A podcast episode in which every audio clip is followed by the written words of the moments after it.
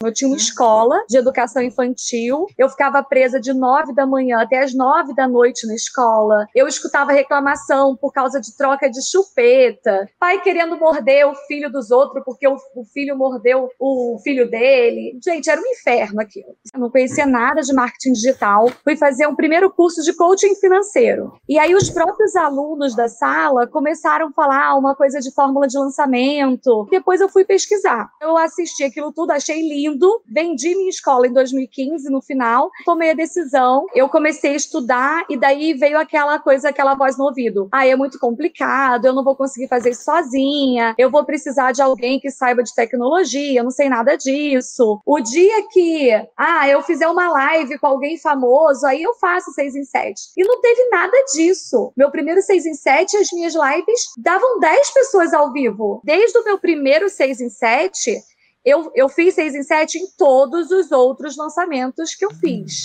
Eu fechei o ano de 2019 com um milhão. Eu falei, bem, quando eu falei que eu ia pro 6 em 7, eu fui. Agora eu preciso continuar. E fui pro, pro evento ao vivo. Aí você começou a falar do faixa preta. Para mim, o faixa preta era distante, né? E todo mundo falou, vai, vai, vai. Daí eu fui. Próxima fase, faixa preta. Escrevi lançamento tal, tal, tal, tal, tal, mas você falou que era pra gente dobrar o esforço. E aí eu dobrei o esforço lá todo dia. E fui, fiz e aconteceu. Eu bati faixa preta, mais de 2 milhões de reais.